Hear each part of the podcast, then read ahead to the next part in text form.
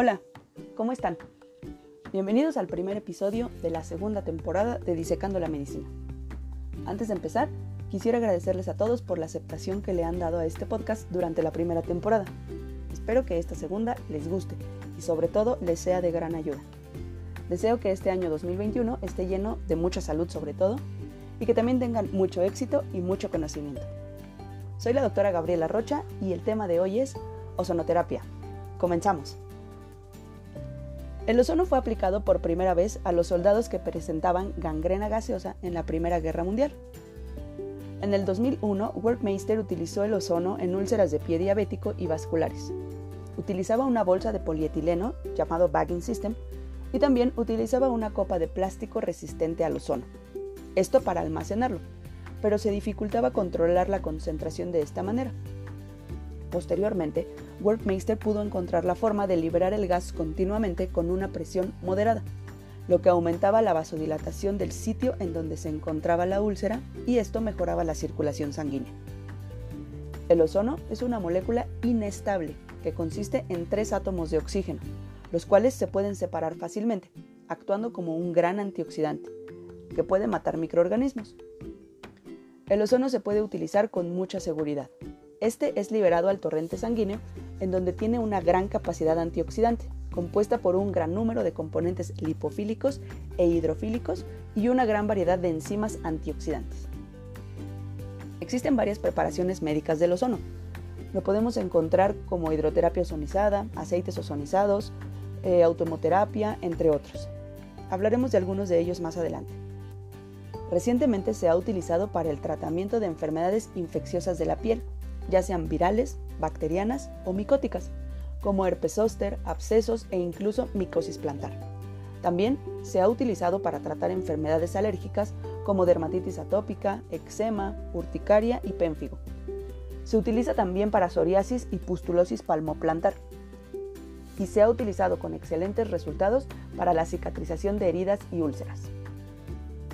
El mecanismo de acción involucra efectos antimicrobianos, de inmunoregulación, utiliza antioxidantes como defensa y también contribuye a la modificación epigenética. Tiene otras propiedades como efectos biosintéticos, analgésicos y vasodilatadores. Hablemos brevemente de estos mecanismos de acción. En cuanto al efecto antimicrobiano, el ozono interrumpe el ácido nucleico o la cápsula liposomal de los microorganismos, dañando así su membrana y aumentando la permeabilidad de la misma en esta situación, el ozono puede entrar fácilmente al medio intracelular. Además, genera reacciones en este mismo liberando radicales libres e indirectamente destruye el microambiente intracelular. Existen dos hipótesis acerca de este efecto. La primera habla acerca de la liberación de radicales libres de oxígeno, por los que el ozono actúa como un fuerte oxidante que mata directamente a microorganismos como la Candida albicans y el Staphylococcus aureus. Y la segunda teoría menciona un aumento en la tensión de oxígeno que junto con la lesión a nivel de piel trabajan utilizando la teoría emergente de la cámara hiperbárica en inflamación crónica. El Staphylococcus aureus y epidermidis son de las bacterias más numerosas en la flora bacteriana de la piel. El ozono puede inactivarlas con gran fuerza. También puede inactivar virus y puede inactivar hongos en cuestión de minutos. Por tal motivo está probado clínicamente su papel en el tratamiento de heridas infectadas. En la inmunoregulación, el ozono aumenta la cantidad de leucocitos, mejora la capacidad fagocítica de los granulocitos, facilita la formación de monocitos y activa las células T. Simultáneamente, impulsa la liberación de citocinas como el interferón e interleucinas, desencadenando citotoxicidad celular dependiente de anticuerpos. Por otro lado, el ozono aumenta la producción de peróxido de hidrógeno, derivado de las células inmunes del cuerpo, para así matar a los patógenos. La fuerza del estrés oxidativo determina la efectividad y toxicidad del ozono. El estrés oxidativo severo activa el factor de transcripción nuclear kappa beta, encabezando la respuesta inflamatoria y la lesión tisular por producción de COX-2, prostaglandina E2 y citocinas. Por el contrario, el estrés oxidativo moderado activa el factor nuclear eritroide 2, y reprime el factor de transcripción nuclear kappa beta y también la respuesta inflamatoria. Adicionalmente, induce la producción del factor 1 alfa inducible de hipoxia, que se ha encontrado tanto en enfermedades dermatológicas como en enfermedades vasculares y degenerativas. Como todos sabemos, las células T defienden el cuerpo de los patógenos externos. La respuesta de fosforilación dependiente de tirosina toma lugar inmediatamente en la molécula SAP70, cuando los receptores de los antígenos de las células T reconocen a algún invasor y activan a la fosfolipasa C gamma 1. El fosfatidilinositol 4,5-bifosfato lipídico de membrana puede ser hidrolizado por la activación de la fosfolipasa C gamma 1, produciendo dos segundos mensajeros, el inositol 3-fosfato y el diacilglicerol. Entonces, el inositol 3-fosfato se une a su receptor localizado en la membrana del retículo endoplásmico. Liderado por calcio, transforma al retículo endoplásmico en el citosol. Los niveles elevados del ion calcio en el citosol activan a la calcineurina, a la fosfatasa dependiente de calcio-calmodulina y estas desfosforinan el factor nuclear activado de las células T, transportándolo dentro del núcleo. El factor nuclear activado de las células T induce la transcripción de citocinas como interleucina 2, TNF-alfa, interleucina 6 e interferón gamma, que participan en el sistema inmune del cuerpo humano. Estos factores nucleares producidos por el estrés oxidativo medio o moderado son inducidos por la ozonoterapia también, activando las funciones inmunológicas del cuerpo. Existen estudios que reportan haber encontrado citocinas como interferón gamma, TNF-alfa, interleucina 2, interleucina 6 e interleucina 8 que son sintetizados y liberados por células del sistema inmune, mostrando una concentración dependiente de dosis del ozono. También hay reportado en la literatura que el peróxido de hidrógeno formado por la ozonoterapia aumenta la producción de factores de crecimiento, principalmente el factor de crecimiento vascular endotelial e interleucina 4, lo que puede ser un indicador de los efectos protectores del ozono en el proceso inflamatorio. La ozonoterapia es efectiva en el tratamiento y regeneración de heridas infectadas. La regeneración de heridas es un proceso multifactorial de tres etapas, inflamación, proliferación tisular y remodelación. Primero, los neutrófilos previenen la invasión bacteriana y la activación de queratinocitos, fibroblastos y células inmunes. El ozono en esta etapa promueve una ayuda para matar microorganismos y activar el sistema inmune.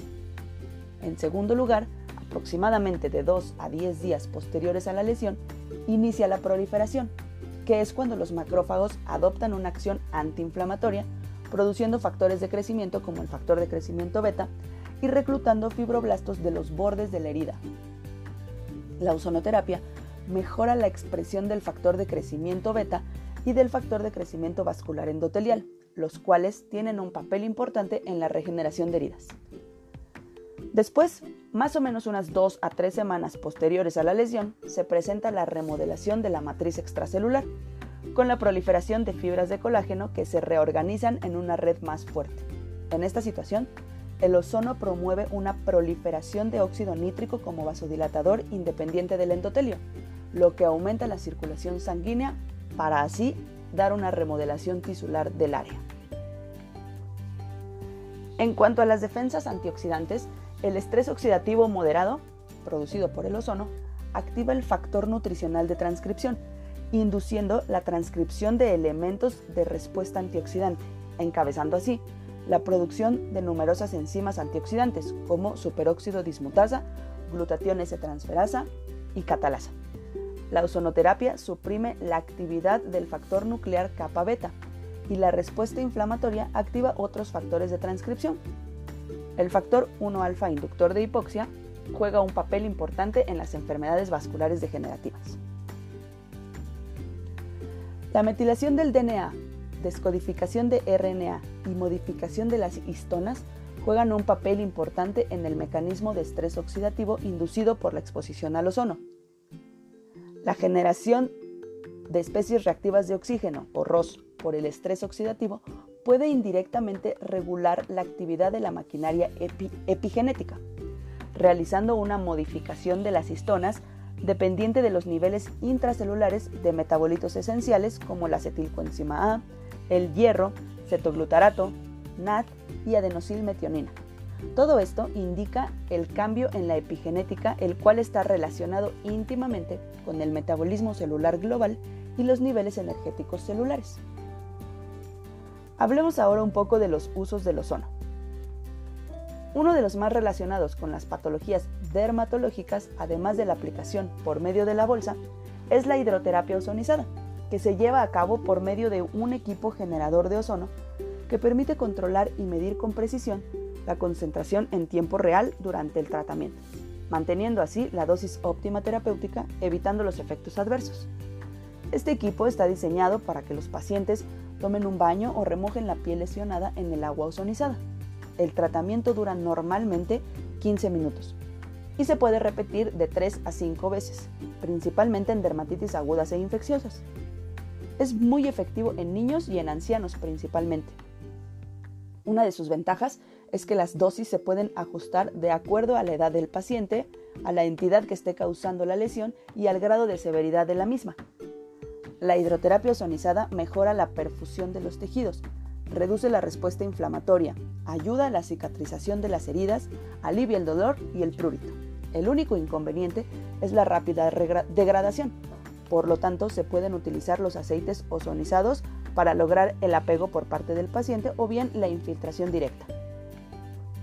En conclusión, el ozono es un excelente destructor de virus, bacterias y hongos activa el sistema humoral e inmune y actúa como antioxidante para la defensa de varias condiciones patológicas. Sin embargo, hace falta mucha investigación, pues faltan propiedades del ozono por describir, como su papel en la biosíntesis, la analgesia y la secreción de vasodilatadores. Su efecto terapéutico depende de la concentración. La ozonoterapia es una terapia económica y sin efectos adversos, por lo que es una excelente opción de tratamiento en varias patologías, siempre y cuando la utilicemos y apliquemos con conocimiento y responsabilidad. Bueno, ahora vayamos al artículo de la semana. Este se llama Dermapening the Treatment of Wrinkles in Cigarette Smoker and Skin Aging Effectively. Es de los doctores Amer, Farah, eh, Elcott y Mahmoud, de la Universidad de Sagasig del Cairo, Egipto. Este estudio incluyó a 40 pacientes con rítides faciales de entre 33 y 60 años de edad, Utilizaron cabezales de 12 agujas y los resultados que muestran son bastante interesantes. Espero que les guste. Y bueno, así llegamos al final del primer episodio de la segunda temporada de Disecando la Medicina. No se olviden de seguirme en mis redes sociales, Facebook de Erea Gabriela, Instagram de Erea G. Rocha y Twitter G-Rocha-N. Recuerden compartir este podcast. Eh, también suscríbanse a mi canal de YouTube y pues envíenme sus sugerencias de temas, preguntas o comentarios, me va a dar mucho gusto leerlos. Muchas gracias por escucharme. Soy la doctora Gabriela Rocha y esto fue Disecando la Medicina. Nos escuchamos pronto. Un abrazo.